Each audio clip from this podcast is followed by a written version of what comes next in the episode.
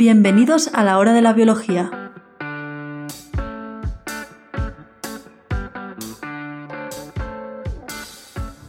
Buenas, bienvenidos al nuevo podcast La hora de la biología. En este podcast trataremos de comunicar de manera amena resultados científicos del campo de la biología. Pretendemos divulgar los últimos avances de la biología, pero también trataremos temas con cierta antigüedad siempre que nos parezcan interesantes. En un principio se trata de un podcast semanal, donde unos cuantos jóvenes investigadores nos reuniremos para comentar diferentes publicaciones científicas. Esta semana hablaremos del coronavirus. Hemos distribuido este especial coronavirus en varias partes, que serán publicadas de lunes a viernes. Trataremos temas como su origen, su estructura, métodos de diagnóstico, tratamientos y vacunas. En estos capítulos participaremos Pablo Monfort, bioquímico y bioinformático, Samuel Piquer, biotecnólogo y bioinformático, Noemí Caballero, biotecnóloga y bióloga molecular, Oriol Ruiz, bioquímico especializado en medicina translacional, y yo misma, Elena Guerrero, bioquímica y bióloga molecular.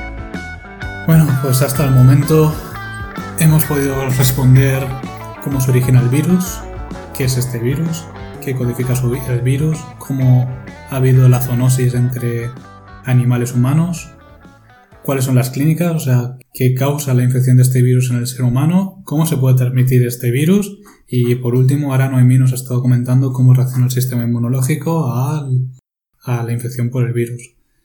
Creo que los temas que nos quedan en el tintero para ir comentando es cómo se puede diagnosticar el virus una vez ha sido infectado hablar ahora de la famosa QPCR, los test inmunológicos, serológicos. No sé si nos puede comentar un poco Samu o Lena estos, estos tipos de diagnosis.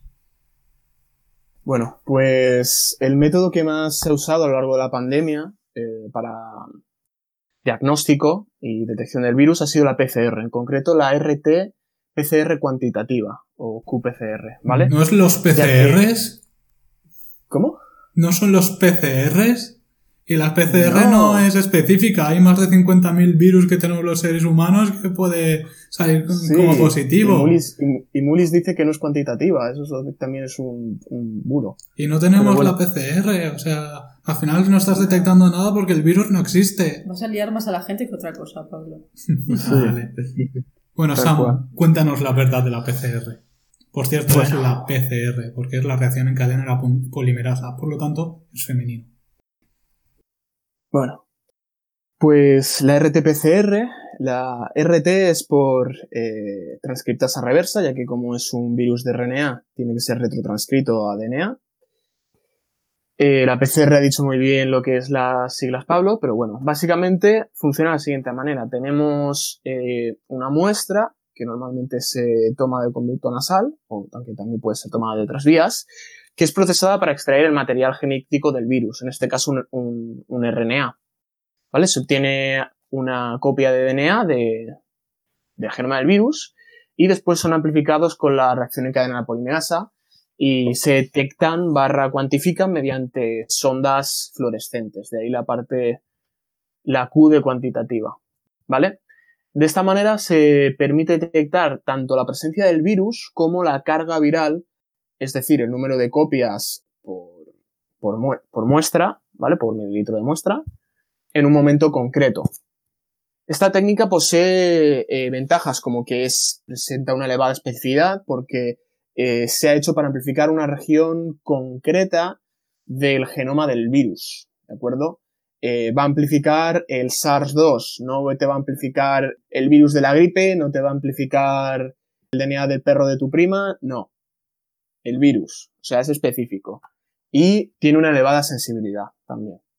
¿Vale? Sin embargo, tiene inconvenientes y limitaciones, sobre todo el, precio, porque está en torno a unos 100, 150 euros la prueba, eh, por ejemplo, si te lo haces por lo privado el hecho de que necesitas a un personal cualificado para su interpretación y la velocidad, ya que aunque es una técnica relativamente rápida que se puede hacer en unas horas, la elevada carga de trabajo puede hacer que los resultados tarden días en llegar.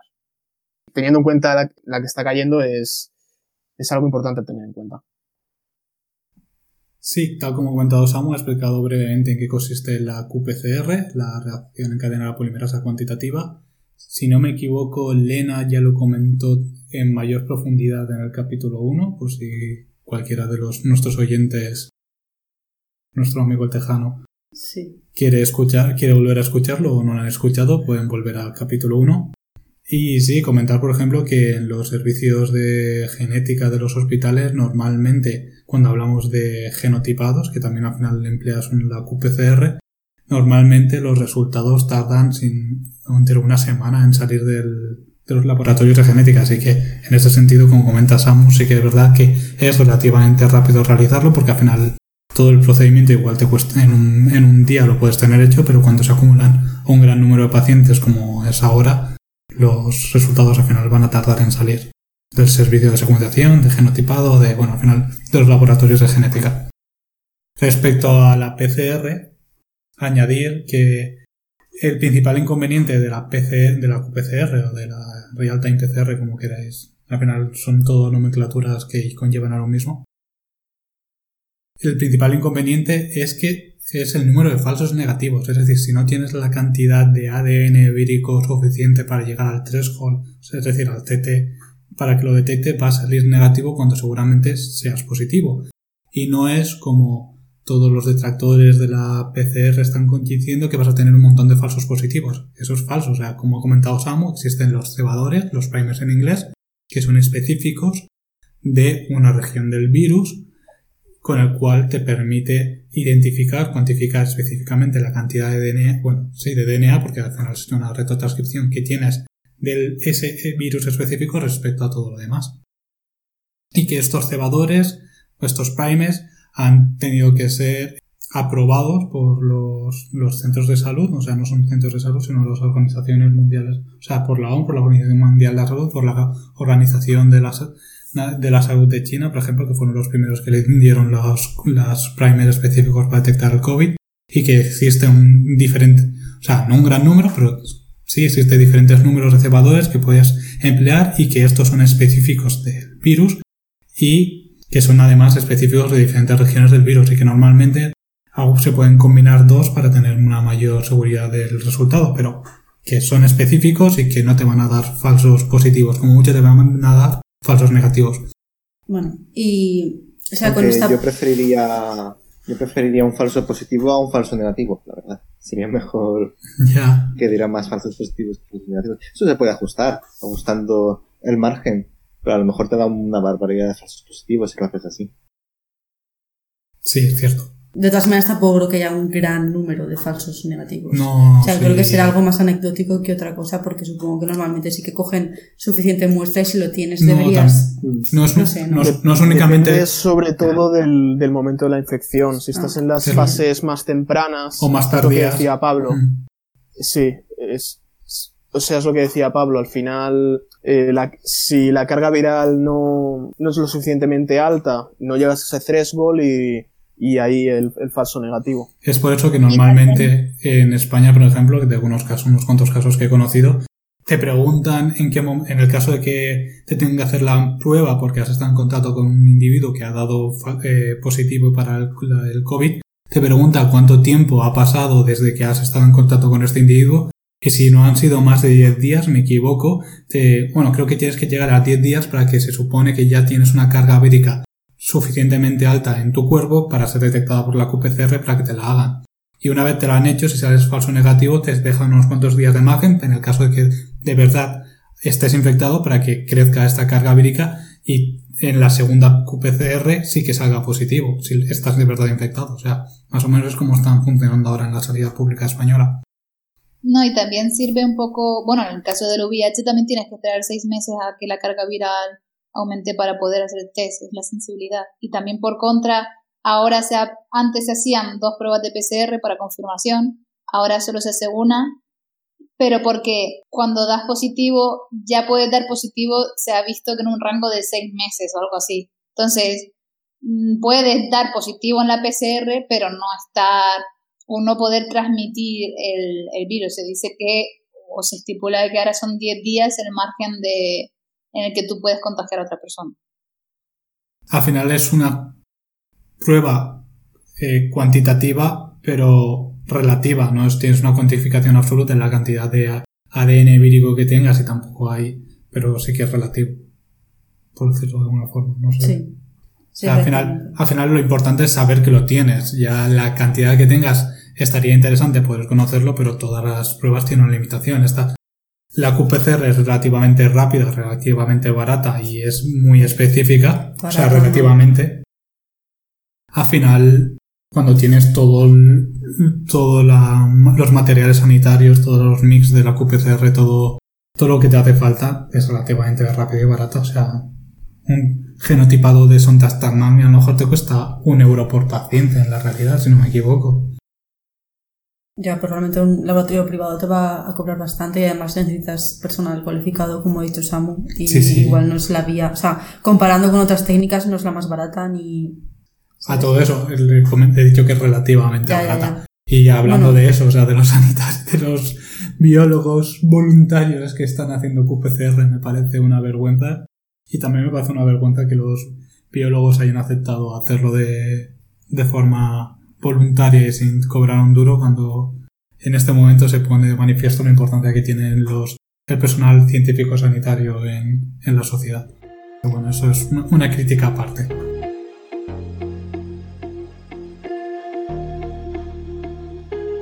Sí, bueno, o sea, otra cosa que quería comentar, pues eh, que existen diversos eh, test de diagnóstico, o sea, como un diagnóstico inicial, las QPCR están basadas en detectar el virus, al igual que los test de antígenos, que también lo que estás detectando es, el virus al final. Estos normalmente son más rápidos y son más baratos.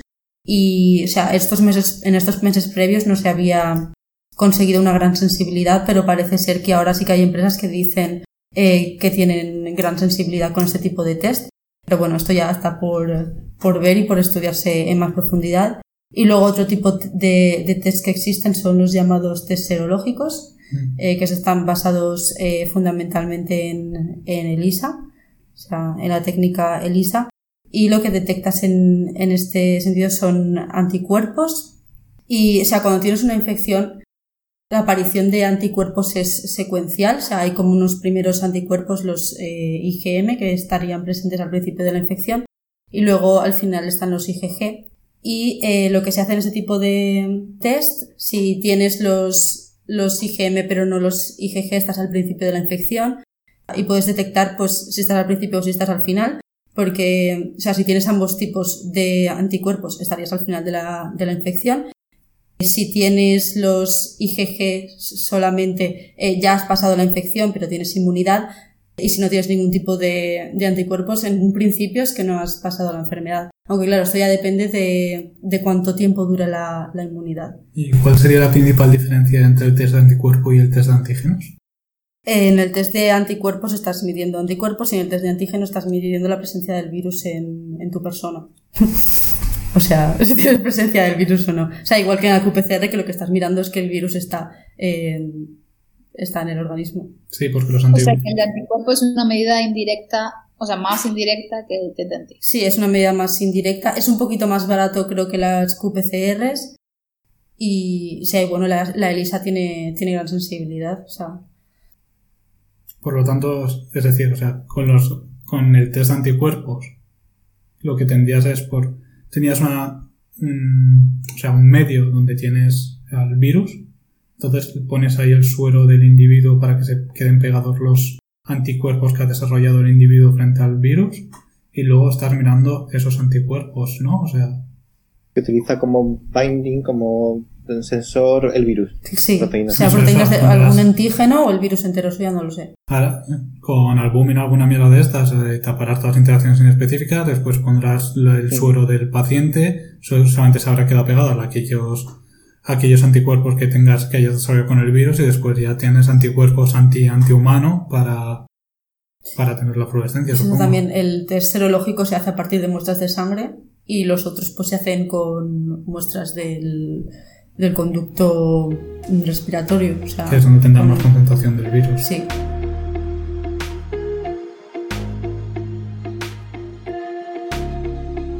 Cuanto a las técnicas de diagnóstico, una de las eh, técnicas más importantes, sobre todo al principio de la pandemia, ha sido el uso de tomografías computarizadas de pecho.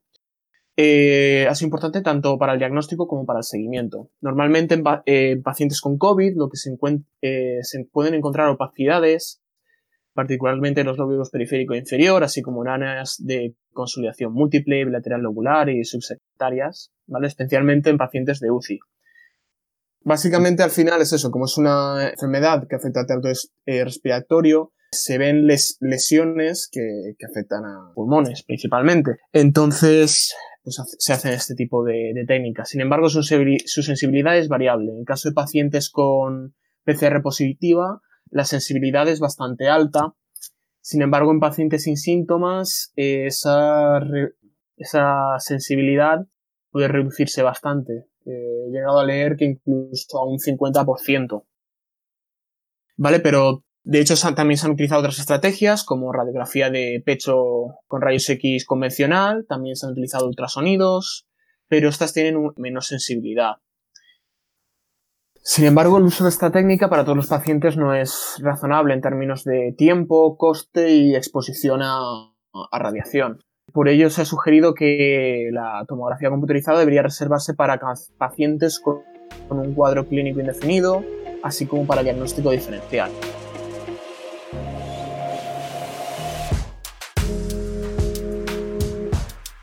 Como curiosidad a las limitaciones que tiene la QPCR, eh, quería comentar que algunos laboratorios, creo que si no me equivoco el laboratorio Sherlock ha empleado eh, un método de diagnóstico, sí, se llama diagnóstico, eh, laboratorio Sherlock.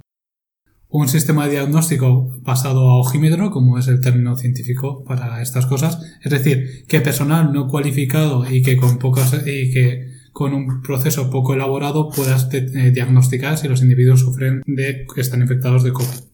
Para ello utilizan el tan famoso CRISPR, que al final son eso, unas tijeras moleculares que son capaces de específicamente cortar una región de ADN.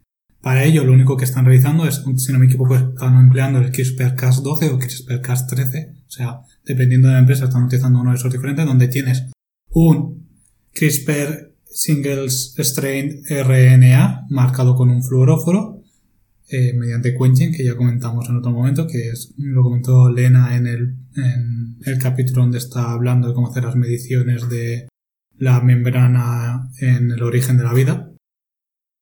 Pero finalmente tienes eso, tienes un SSRNA marcado con un fluoróforo que como está siendo inhibido por quenching no transmite fluorescencia eh, cuando se une esta región específicamente a la región del virus, como si fuera un primer o un cebador, el CRISPR, las tijeras moleculares lo cortan, este fragmento de ADN queda liberado y entonces empiezas a emitir fluorescencia verde en este caso cuando eh, irradias con luz ultravioleta. Entonces de forma muy sencilla y como se dice a ojímetro, puedes de- diagnosticar si un individuo está o no infectado de, de COVID, bueno, de SARS-CoV-2. Y esto ya lo están, eh, estas empresas, normal, creo que estos kits estaban empleando más en China, donde han podido, donde en los estudios clínicos al final estaban comprobando estas, este diagnóstico con, con CRISPR, con QPCR. Entonces podían ver si tenían la misma sensibilidad. Y más o menos no había mucha diferencia, o sea, me parece algo, una forma bastante sencilla, barata. Y como estaba comentando Samu y Lena, que no necesitas a operarios biólogos súper cualificados que tengan que hacer todas estas mediciones, todas estas QPCRs, porque al final es mezclar, extraer la muestra de sangre, creo que sí que es necesario hacer unas retrotranscriptas reversa, no estoy, no, no estoy seguro ahora mismo, y al final mezclas los componentes en el tubo y radias con ultravioleta y dices, pues sí, sale luz, es que está infectado. Así sí que es necesario porque el virus es de RNA. Así que tienes que pasarlo. a Sí, y creo que también era para aumentar un poco la También cantidad la cantidad de de copias, sí. porque creo que eran capaces de medirlo con un microgramo mililitro, pero no estoy seguro. O sea, esta medida que acabo de decir, no, que nadie se la crea. Y luego también, como otro, otro método de diagnóstico súper gracioso que estaban empleando es por eh, PCR isotérmica. Es decir, para cuando estás realizando una QPCR una PCR, normalmente tienes que pasar por diferentes eh, ciclos de temperatura sea, primero tienes que aumentar mucho la temperatura para que las dos, las dos hebras que forman ADN se separen. Después tienes que bajar la, temperatura para que los cebadores se unan específicamente en las regiones de la hebra donde tienes el gen que quieres amplificar y después tienes que aumentar la temperatura para que la polimerasa eh, elongue esta cadena a partir del cebador. Bueno, esto lo tienes que hacer un montón de veces y a partir de este ciclo es cuando a partir del ciclo que empiezas a detectar fluorescencia, en el caso de que estés haciendo una QPCR, es cuando puedes decir que tienes o no el, coronavirus. En este caso, para, eh, sobre todo para llevarlo a regiones más subdesarrolladas donde no se está todo el, el material para realizar estas, este diagnóstico, se han realizado una caja, al final es una caja. Tienes una, o sea, un mecanismo que es un, que realiza una PCR a reacción constante, a temperatura constante. Y al final también consigues lo mismo, consigues una marca de fluoróforo de un color para saber si tienes o no el virus. O sea, me parece bastante curioso y ya lo habían realizado para otros, para otros patógenos, sobre todo que son típicos de, de países subdesarrollados de África, como creo que era para el dengue, la malaria y cosas Como las. Islas Canarias. Como las Islas Canarias también, vamos. Y no sé, me parece también curioso, o sea, no sé muy bien cómo funciona el proceso este de enlongar a temperatura única, pero me parece que es una forma sencilla de hacer el diagnóstico. Por, ¿cómo se dice en los debates políticos? ¿Por represalias o por comentarios? Por, por alusiones. alusiones. Puede decir que Canarias, por suerte, tiene, tiene el material necesario para hacer el diagnóstico. Que después hay muchos falsos mitos sobre Canarias y la pobreza. Bueno, yo creo que el principal que mete estos mitos y que os llama subdesarrollados es Ignatius Farray, si no me equivoco, es uno de los vuestros. Uno de los nuestros. Uno de los nuestros. No, Ignatius, perdona, pero pertenece a una filogenia diferente a la humana. O sea, no, no se, no se puede considerar ni siquiera.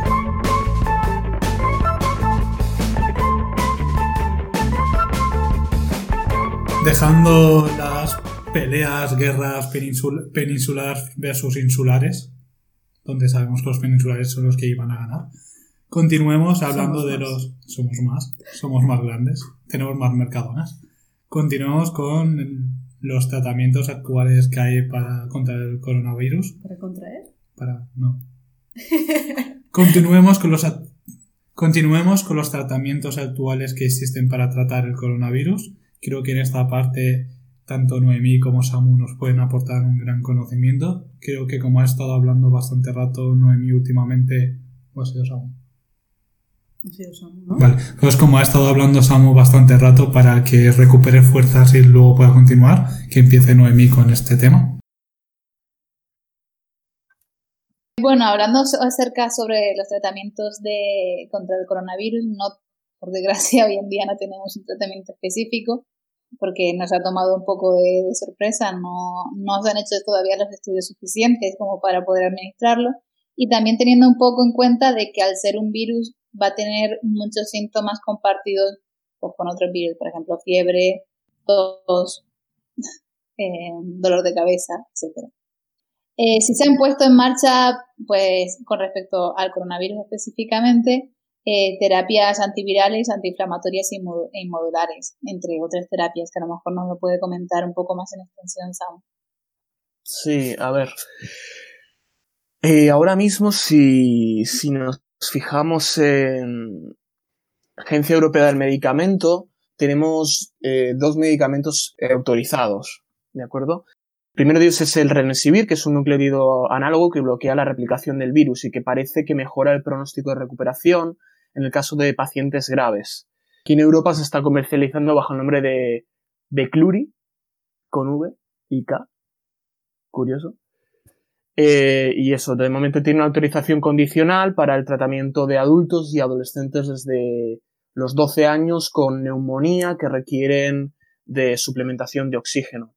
El otro medicamento autorizado por esta agencia actualmente es la dexametasona, corticosteroide con efectos antiinflamatorios e inmunosupresores, que se ha asociado a una disminución de la mortalidad en pacientes con ventilación mecánica invasiva. Eh, básicamente eh, se han basado en los resultados de un estudio bastante grande que se llama Re Recovery eh, y que concluyó que este fármaco puede administrarse como tratamiento para el COVID-19, pues eso, que requieren apoyo respiratorio tanto con oxígeno o con ventilación mecánica más invasiva. Básicamente los mismos parámetros que, la, que el Remdesivir. Está recomendado para su uso en adultos y en adolescentes desde los 12 años que al menos pesen 40 kilogramos. Pero es un poco lo que decía Noemí. Eh, básicamente todavía hay mucho, no tienes un medicamento específico que digas te lo voy a dar y con esto vas a mejorar sí o sí. El tratamiento es paliativo, intentas tratar los, los síntomas, intentar prevenir fallos respiratorios y ahí, pues bueno, dependiendo de la progresión del paciente, te toca aplicar diferentes tipos de terapia respiratoria, ya sea simplemente administrar eh, oxígeno con, con, mascarilla o en los casos más, más graves pues requiere ventilación mecánica invasiva, incluso eh, intubación. Y en esos casos de hecho se deben considerar técnicas como el uso de agentes bloqueadores neuromusculares y la posición prona, que básicamente es darle la vuelta al paciente y ponerlo boca abajo, que se ha visto que en la mayoría de pacientes críticos responden bien, lo que implica un aumento rápido de, la oxigenación y de la mecánica pulmonar. De aquí a lo mejor comentar que, bueno, he visto estudios, aunque tendría que corroborarse, eh, acerca de que la, la, respiración mecánica podría producir daños epiteliales que empeorasen todavía más el, proceso de coagulación. Pero bueno, esto tendría que haberse estudiado y obviamente si tienes a un paciente que se está asfixiando por el problema de, de, de de síndrome de dificultad respiratoria, pues tienes que priorizar el salvar la vida en ese aspecto que en una posible efecto secundario que todavía no se ha comprobado. También ha habido otros medicamentos famosos como la hidroxicloroquina, que tanto promovió Donald Trump y que creo que Oriol nos puede contar un poquito más sobre cómo está el asunto con, este medicamento concreto. Sí, la hidroxicloroquina al principio de la pandemia se tenía como la panacea que podía servir para arreglar toda la situación. Los estudios preliminares eran muy favorables, pero posteriormente se encontraron muchos efectos no deseables. El principal es su efecto cardiotóxico. Se sabía desde el principio, bueno, eh, para que no lo sepa, la hidroxicloroquina no es un medicamento nuevo, se ha utilizado para tratar la malaria y otras enfermedades parasitarias porque evita la, eh, la entrada de los parásitos a la célula. Así que también puede ser útil contra un virus porque evita la entrada del virus en la célula. Tiene un montón de mecanismos de acción que todos ayudan a eso. Es una droga fantástica para eso. Pero el problema es eso, que es cardiotóxica. Y como el, virus también tiene efectos sobre el sistema cardiovascular, causa muchos problemas. los primeros estudios daban eso, mejoraban en un 50% la, la probabilidad de supervivencia, pero estudios posteriores vieron, vieron que esa mejora de supervivencia se, se compensaba prácticamente en su totalidad por una bajada de supervivencia por factores cardíacos. En, un estudio hecho en, en Nueva York se vio que no había diferencia significativa entre la letalidad pero había una diferencia significativa entre la causa de esta muerte. Se reducían mucho las muertes por insuficiencia respiratoria, pero se aumentaban mucho las muertes por fallo cardíaco. Así que básicamente la hidroxicloroquina lo que hace es, en lugar de morirte por las causas respiratorias, te mueres por las causas cardíacas. Así que no tiene solución. Cabe decir, hay una diferencia importante de esos estudios, aparte del tiempo, que es que la mayoría de estudios favorables que he encontrado son en China, la mayoría de estudios desfavorables que he encontrado son en Estados Unidos. Sí que puede que haya factores genéticos, ambientales, de la dieta, o simplemente eso, la diferencia del tiempo no haya, haya permitido encontrar estos factores negativos. El, estudio más grande que he encontrado eran de más de 16.000 pacientes y no he encontrado ningún resultado positivo. Así que me atrevo a decir que no tiene resultados positivos. Pero a lo mejor si no tienes ningún factor de riesgo cardíaco, puede ser favorable. Otro tratamiento que puede que le interese a nuestra audiencia ahora mismo es el de Regeneron, que también está, que es el tratamiento que está recibiendo Trump ahora mismo, eh, que es un cóctel de anticuerpos eh, producido por la empresa Regeneron. No me parece que vaya a tener mucho éxito porque primero es caro de producir y segundo eh, no ha demostrado tener eficacia en pacientes que ya presentan grandes síntomas. Es es más al, principio de la infección, pero las infecciones no se, estas infecciones no se suelen detectar al principio. concreto lo que mencionan es que es, es útil cuando el paciente todavía no ha aumentado su respuesta inmune como sustituto a esa respuesta inmune que como ya hemos comentado, la respuesta inmune causa muchos problemas. Es que puede ser bueno, pero siempre, prácticamente siempre que detectas el virus ya se ha montado esta respuesta inmune. Podría servir como tratamiento profiláctico, pero eso eh, lo evita el hecho de que es muy caro, porque no puedes darle ese tratamiento a toda la población si es tan caro.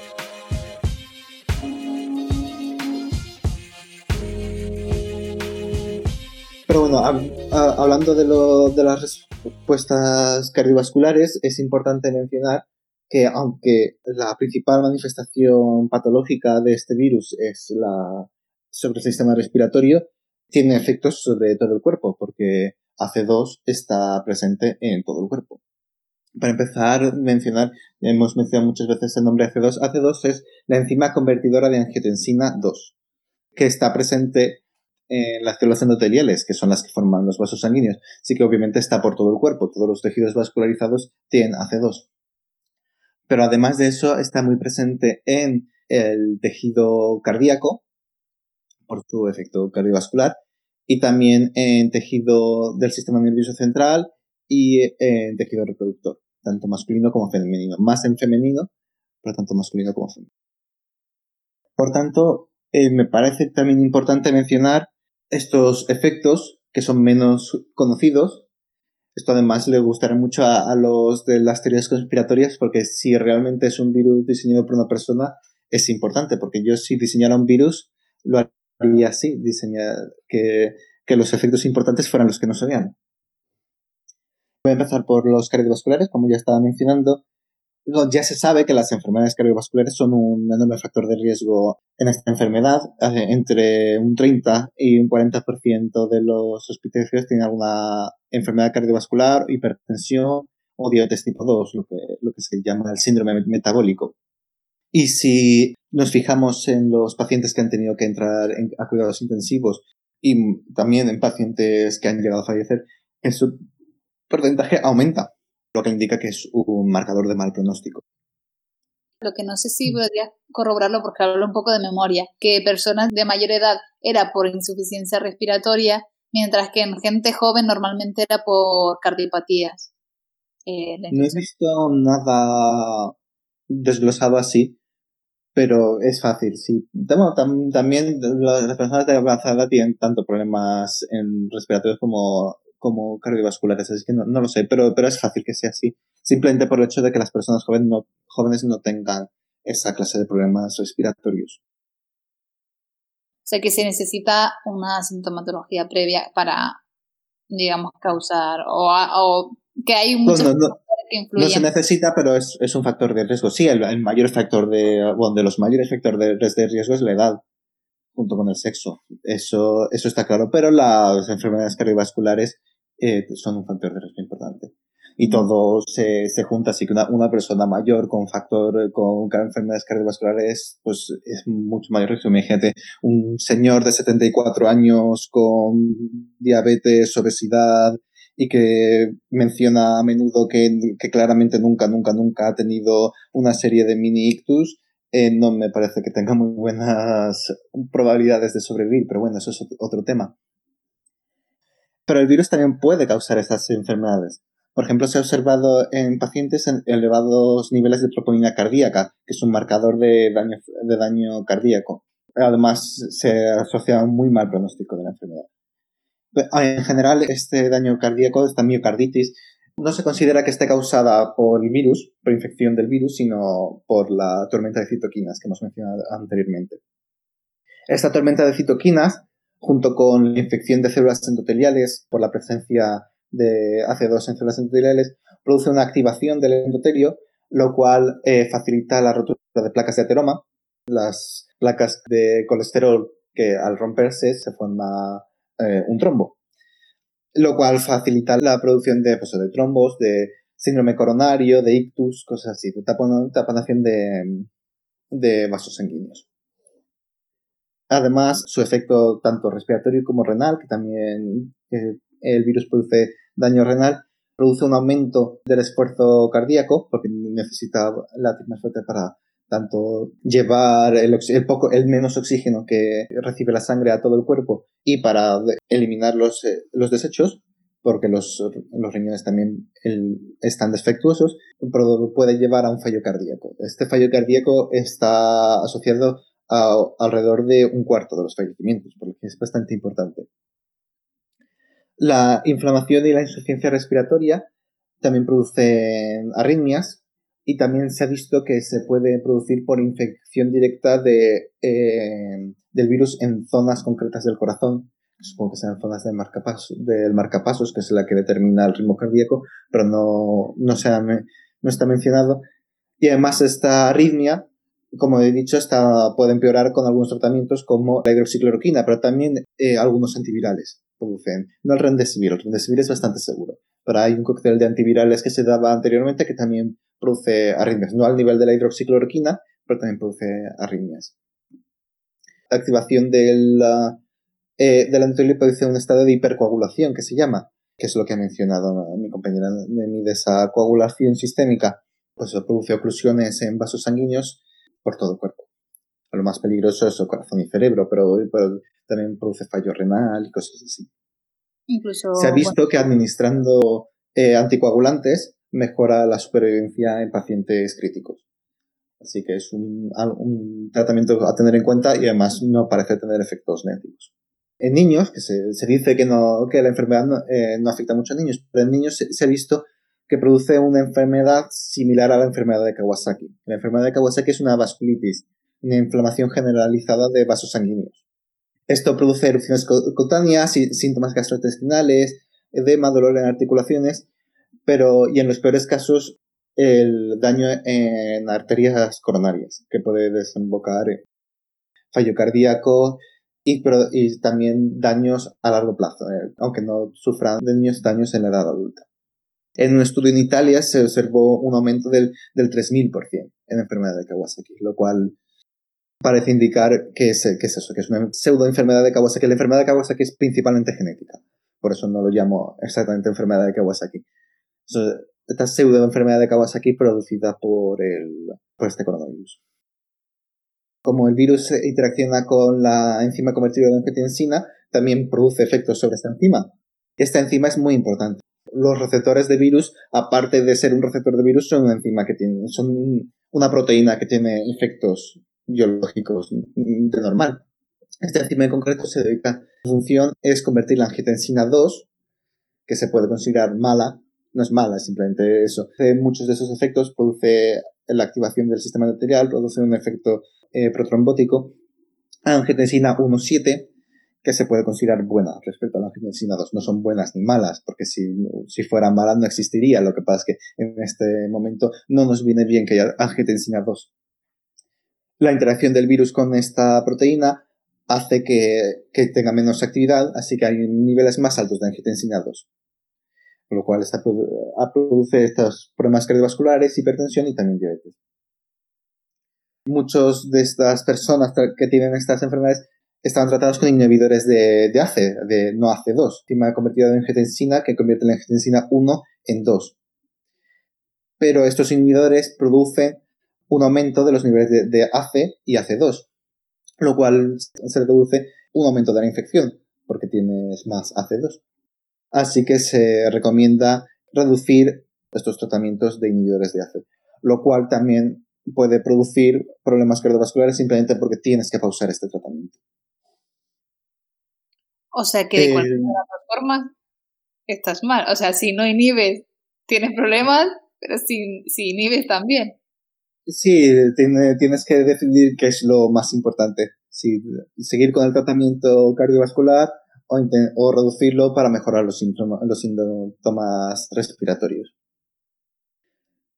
La infección de, de células endoteliales por el virus eh, puede producir daño endotelial que produzca roturas y mini sangrados que se pueden llegar a convertir en problemas importantes. Por ejemplo, eh, leí un caso de una mujer que tuvo un, eh, se produjo un mini sangrado cerebral que produjo una necrosis que, que acabó con su vida y, ni siquiera mostraba síntomas de, de coronavirus. Fue luego al, al testarla que se dieron cuenta que tenía coronavirus y empezaron a investigar y se dieron cuenta que era por eso.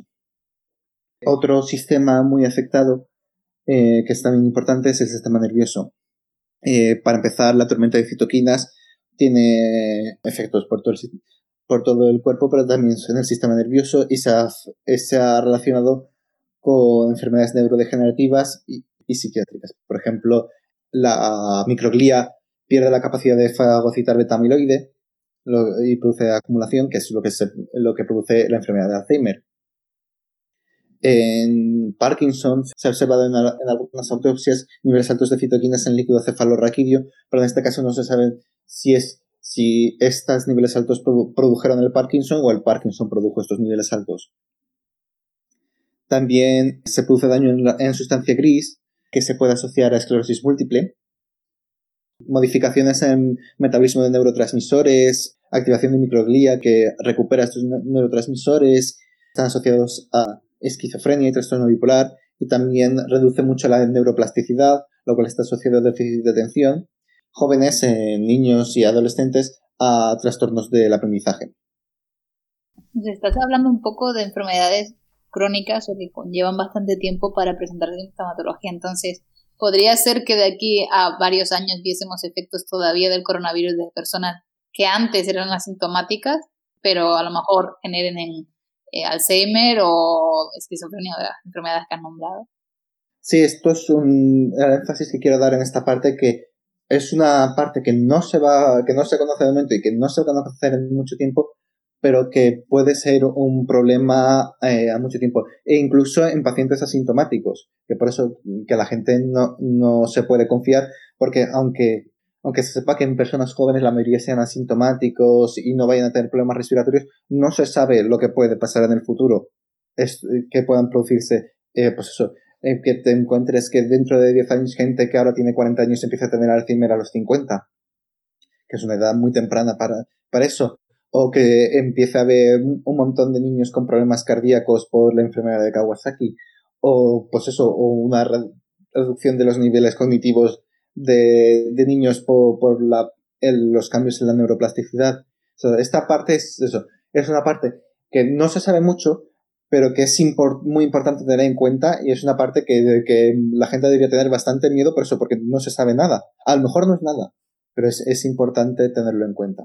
Si dentro de 10 años, por ejemplo, nos encontremos que hay una epidemia, por decirlo de una manera, de enfermedades eh, neurodegenerativas a edades tempranas o enfermedades cardiovasculares, pues podéis volver a buscar este podcast y decir que, yo, que os avisé. Igual que todo el mundo está hablando del podcast de Bill Gates que, que avisaba de una pandemia, de, de, que no estábamos preparados, pues algo parecido. Aparte de que te vayamos a idolatrar dentro de unos años porque ya dijiste, os lo dije, Todas estas, o sea, todas estas complicaciones derivadas del COVID es o debido a que existen receptores AC2 en diferentes tipos celulares, como ya hemos comentado a, lo largo del podcast, o por complicaciones del sistema inmune, entonces, ¿no? O sea, por la respuesta que está derivando el sistema inmune en, tejidos específicos que van a alterar el tipo celular, ¿no? Sí, la mayoría de, de problemas es por el sistema inmune. Por eso la inmunomodulación me parece que es uno de los tratamientos más importantes para, para el futuro. Sí. Ah, entre las enfermedades que has estado comentando, la, el posible déficit intelectual que puede ser derivado del COVID, yo creo que también tenemos que tener en cuenta que en esta época es cuando se ha dado un boom a TikTok, así que no todo puede ser por el COVID, o sea, hay otros parámetros posteriores que pueden afectar también, ¿eh? Sí, bueno, y toda la gente que se niega a ponerse mascarillas, pero eso ya no hay nada que hacer. Primero porque son bastante, son adultos la mayoría, y segundo porque ya no hay nada que hacer. Y ahora, hablando en serio, por lo tanto, estás diciendo que está claro que eh, no hay que alentar todas estas fiestas, las fiestas del COVID, que va la gente a infectarse y todo eso, porque pese que ahora puedes que no tengas así. O sea, primero de todo, que es una locura, porque estás favoreciendo que haya más gente que pueda ser vectores de contagio a una población más envejecida y que por lo tanto están en riesgo. Además que estos mismos... Y que vas a saturar el sistema sanitario. Ya, pero estamos hablando en el caso de que la gente quiere infectarse para ser porque se piensan que van a ser asintomáticos. Pese a que consigan ese objetivo de infectarse siendo asintomáticos, está claro que no se conoce actualmente qué daños puede producir a una A largo plazo. a largo plazo esta enfermedad. Que ahora mismo a lo mejor no tienes nada, pero dentro, como tú como bien has comentado, dentro de 20 años empiezas a tener enfermedades cardiovasculares o, o a desarrollar Parkinson precoz.